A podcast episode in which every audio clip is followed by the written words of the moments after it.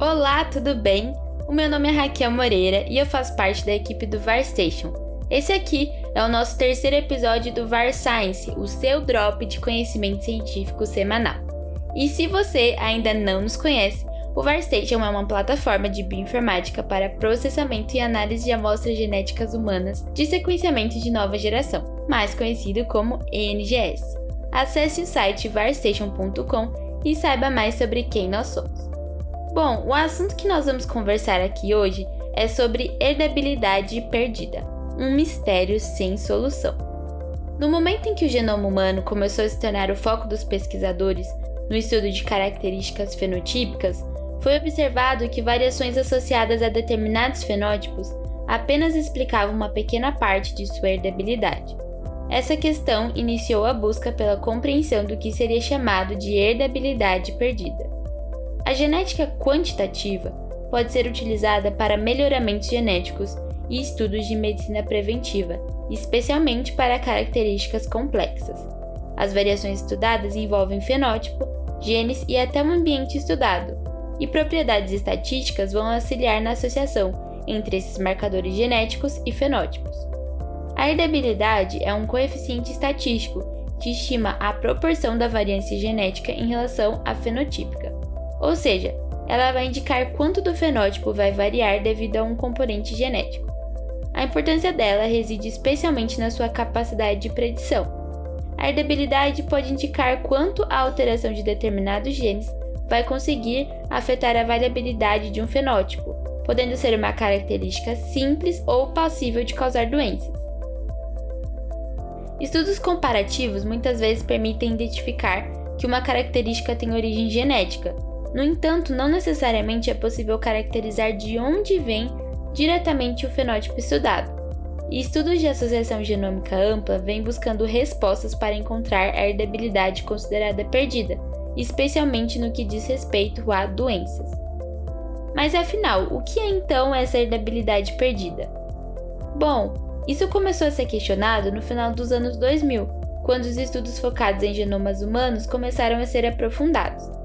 Pesquisadores começaram a procurar especialmente utilizando comparações entre irmãos ou familiares, respostas genéticas para doenças e fenótipos.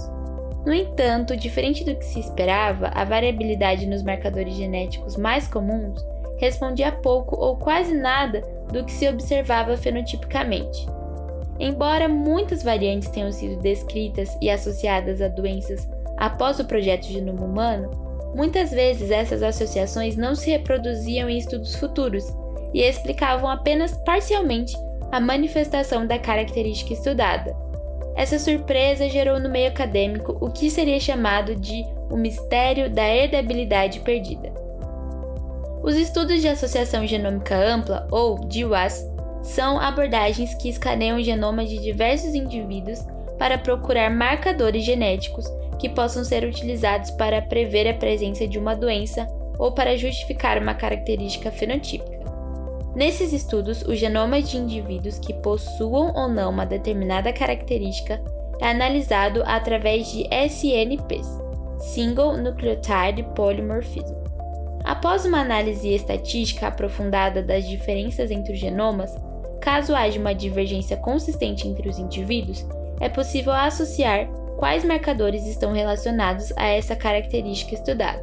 Com o passar dos anos, os bancos de dados de GWAS se tornaram cada vez mais robustos, com mais de 15 mil SNPs únicos associados a fenótipos ou doenças relevantes. No entanto, os marcadores de SNPs de variantes conhecidas apenas conseguem explicar uma pequena parte da herdabilidade observada em estudos populacionais. Características fenotípicas simples, como a altura, são foco na procura da herdabilidade perdida. No entanto, as mais relevantes são as que se referem a doenças. Estudos de DWAS em gêmeos já estimaram 90% da herdabilidade para o autismo e 80% para a esquizofrenia. Da mesma forma, estuda-se também para obesidade, diabetes, tendência a vícios e problemas cardíacos.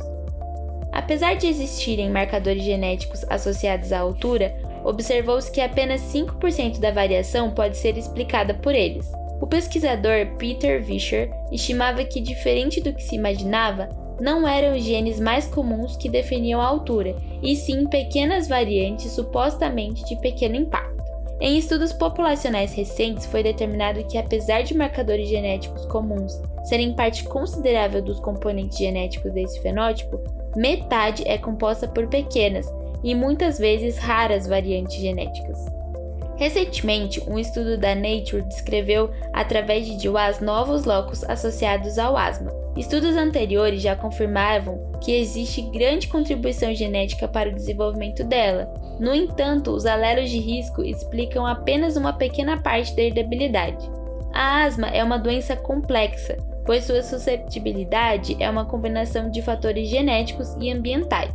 E essa doença crônica é um exemplo de procura por herdabilidade perdida, que com auxílio da bioinformática vem encontrando solução. Então, quais explicações já foram atribuídas para a perda de herdabilidade? Bom, existem diversas hipóteses formadas através de análises de DWAS que procuram explicar a herdabilidade perdida.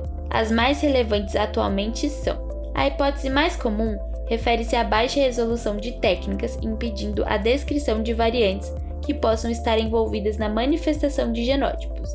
Dessa forma, a herdabilidade é vista como perdida.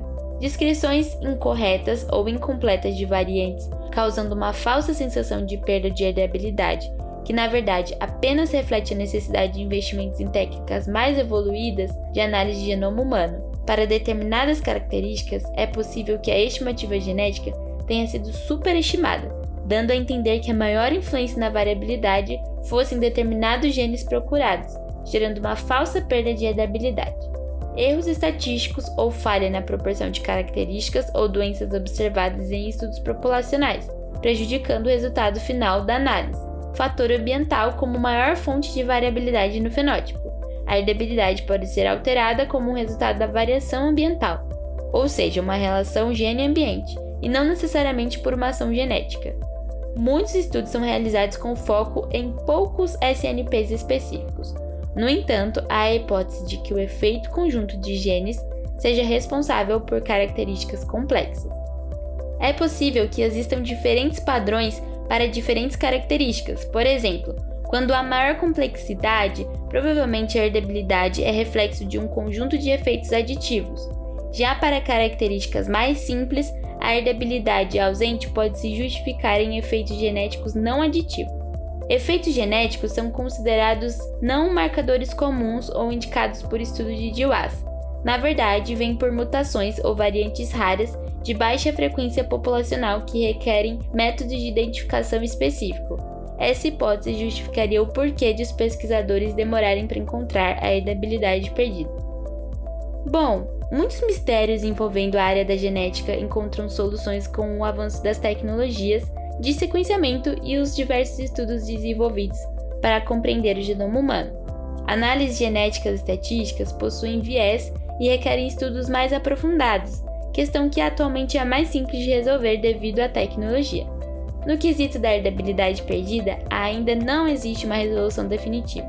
No entanto, a descoberta de variantes genéticas vem permitindo que o mistério seja transformado em conhecimento levando à compreensão de doenças e auxiliando na medicina de precisão. Bom, esse texto aqui foi escrito pela Maria Soares, ela é analista de laboratório de NGS dos genomas raros no Hospital Israelita Albert Einstein. Muito obrigada pela atenção de todos vocês e até o próximo!